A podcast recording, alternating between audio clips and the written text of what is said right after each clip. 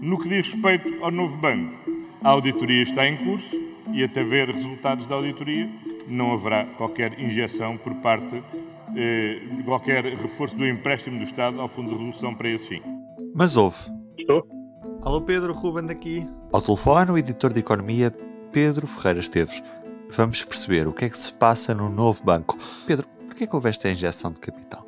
Estes 850 milhões que foram agora confirmados sobre a nova injeção no, no novo banco, 850 milhões que dizem respeito à injeção coberta por um empréstimo do Estado, porque na realidade a injeção de dinheiro no novo banco supera ligeiramente os mil milhões e vem eh, do Fundo de Resolução, cujo maior contribuinte é o setor bancário, portanto, o maior e o único contribuinte é o setor bancário, mas o Estado empresta dinheiro ao Fundo de Resolução para poder uh, injetar esse dinheiro no, no novo banco e a prazo, num prazo muito longo, a 20, 30 anos acabará por, em teoria, receber o dinheiro uh, pago pelos bancos. Estes 850 milhões injetados agora no novo banco fazem parte do, do programa que foi definido no momento da venda do, no, do, novo banco aos americanos do Lone Star, que é um fundo americano que é, controla neste momento mais de metade da, do capital do novo banco, 75%. We will work hard to ensure that Novo Banco is strong, sound, trusted and respected in the years to come.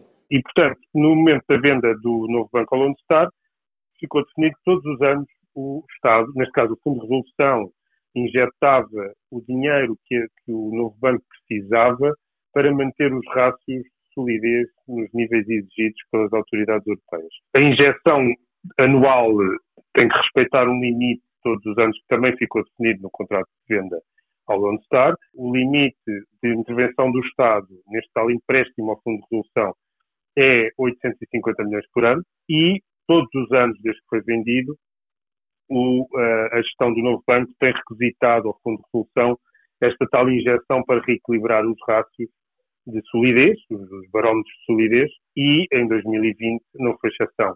Uma vez que em 2019 o banco teve um prejuízo mais uma vez muito alto, acima dos mil milhões, e por isso a gestão do novo banco requisitou ao Fundo de Resolução uma injeção, uma injeção acima de mil milhões, dos quais 850 milhões são emprestados pelo Estado e, portanto, acabam por configurar uma injeção do Estado. Nesta altura, a Deloitte está a fazer uma auditoria ao novo banco. Por que é que o governo não esperou que essa auditoria fosse concluída antes de fazer esta injeção? Havia assim tanta pressa? Existe um, um, um prazo eh, para o novo banco receber, de facto, o dinheiro que está previsto que receba no âmbito destas injeções e esse prazo esgota-se no momento em que tem que apresentar ao mercado as suas contas, tem que fechar as suas contas de 2019 e esse prazo coincide uh, normalmente com o início de maio. Tem sido esse o hábito desde que o banco foi vendido ao Lone Star. Aconteceu em 2018, aconteceu em 2019, sobretudo em 2019 é o exemplo mais, mais comparável, uma vez que em 2018 o ano foi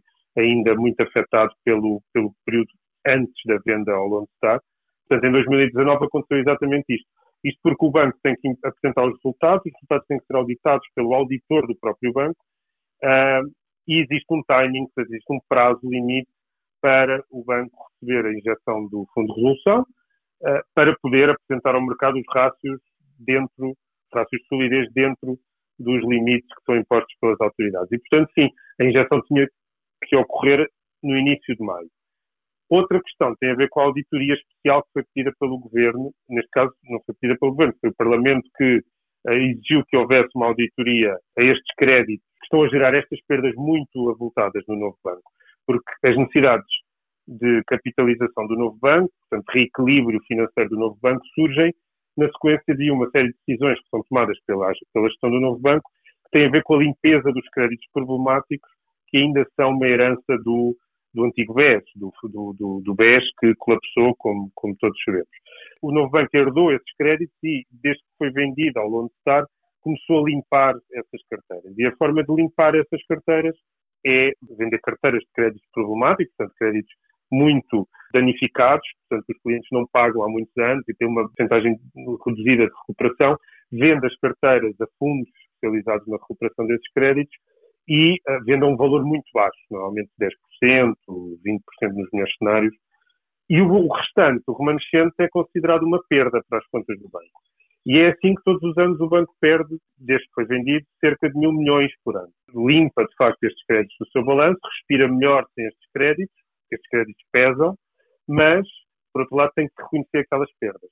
E quando reconhece essas perdas, abre-se ali uma necessidade muito, muito urgente de dinheiro. E é assim que surgem as, as necessidades de injeção de dinheiro todos os anos na, no novo banco. Uh, e foi precisamente a decisão de, um, no fundo, as decisões que são tomadas pela gestão relativas a estes créditos problemáticos que o Parlamento entendeu que deviam ser escrutinadas numa auditoria especial. No fundo, entendeu que uh, era preciso que uh, os contribuintes soubessem porque é que o banco abre esta necessidade tão grande todos os anos de injeção de, de capital. E foi, surgiu, foi assim que surgiu a auditoria especial. O governo delimitou o âmbito da auditoria, porque a auditoria, quando foi criada, era para ser feita a todas as decisões de crédito. Portanto, desde o tempo ainda de Ricardo Salgado à frente do, BES até agora. Inclusive estas vendas aos fundos que recuperam créditos. E foi, no fundo, isso a missão que foi entregue à Deloitte. A questão aqui da coincidência dos tempos da entrega da auditoria especial e da injeção de dinheiro uh, surgiu porque o Primeiro-Ministro, no debate parlamentar da semana passada, uh, numa resposta à, à, líder do Bloco de Esquerda, fez depender a injeção de dinheiro de uma auditoria, desta auditoria especial. Acabou por pedir desculpa e explicou qual foi uh, o que é que aconteceu, uma vez que o dinheiro já tinha sido pago e já tinha transferido, sido transferido pelo, pelo Ministério das Finanças. Independentemente deste episódio de natureza mais política, a realidade é que a auditoria, o prazo da auditoria, era suposto a auditoria estar pronta em maio, uh, mas derrapou e só estará pronta em princípio em julho. Entretanto, o novo banco não poderia apresentar contas sem esta injeção de 850 milhões, porque ao apresentá-la não cumpriria os, os, os barómetros de solidez exigidos pelas autoridades europeias. E, portanto, a urgência de injetar o dinheiro prende-se essencialmente com isso nós vivemos uma situação excepcional em termos económicos e por isso é expectável que com esta crise provocada pela, pela pandemia sejam necessárias novas injeções no capital do novo banco, ou seja, que estas injeções aconteçam mais vezes nos próximos anos, porque vai ser difícil o setor bancário também recuperar de uma grande quebra no, no setor empresarial, ou não?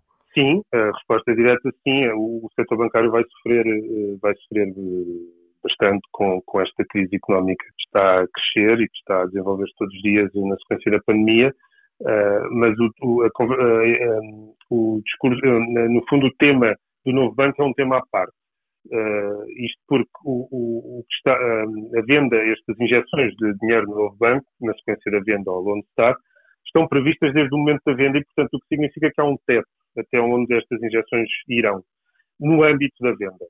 Uh, esse teto são 3,890 mil milhões, o que significa que as injeções já totalizaram desde o momento da venda 3 mil milhões e, portanto, há um remanescente no âmbito desta venda de utilização para equilibrar os tais uh, rácios de solidez de cerca de 800 milhões. Portanto, as injeções do novo banco, no âmbito da venda, vão parar quando se atingir este teto de 3,9 mil milhões. A outra questão que se coloca é saber se estas injeções tinham que ser todas feitas de uma vez, ou seja, que no fundo que o governo fosse sempre solicitado a entregar os tais 850 milhões, que é o máximo que está previsto que entregue todos os anos, nos primeiros anos de gestão da nova gestão do, do novo banco, do, dos novos donos do novo banco. É isto porque o, o programa, de, quando se definiu este programa de suporte ao novo banco, o programa tem um prazo maior, mais dilatado no tempo. Eh, são mais anos para poder tapar estes, no fundo, estes buracos que se vão abrindo no novo banco. E a gestão optou por limpar já o mais rápido possível, aproveitando o momento do mercado, segundo já defendeu publicamente. E, portanto, o que se coloca aqui numa situação marcada por esta crise económica eh, que está a surgir com a pandemia é se o governo podia travar estes 850 milhões nesta altura, esperar para perceber exatamente que novas necessidades é que o novo banco terá no final desta crise, no, quando esta crise passar, ou, ou, ainda até mesmo durante esta crise, um, e congelar um bocadinho estas injeções, devolver os pedidos de, injeção de dinheiro à gestão e esperar que se perceba qual é que serão os novos danos que o novo banco terá. Não foi essa a escolha que o, que o governo fez. É uma escolha difícil também porque teria que envolver as autoridades em Bruxelas e, sobretudo, o BCE e teria que renegociar tudo outra vez sobre o momento de venda, que foi um momento venda muito difícil e que foi um negócio muito difícil de fazer, que vários líderes do Novo Banco e, e os dois governos, os últimos dois governos não conseguiram resolver logo a seguir à queda do BES, e, portanto, voltaria a reequacionar todo o presente e o futuro do novo banco se travasse agora esta injeção que já estava prevista no contrato de venda. Mas poderia fazê-lo. Era uma questão de querer assumir essa, esse ónus de decidir interromper este fluxo de injeções de dinheiro no novo banco. Pedro, muito obrigado. Obrigado. Em todos os momentos, a fidelidade continua consigo, para que a vida não pare. Fidelidade Companhia de Seguros S.A. E do P24 é tudo por hoje. Resta-me desejar-lhe um bom dia. Até amanhã. O público fica no ouvido.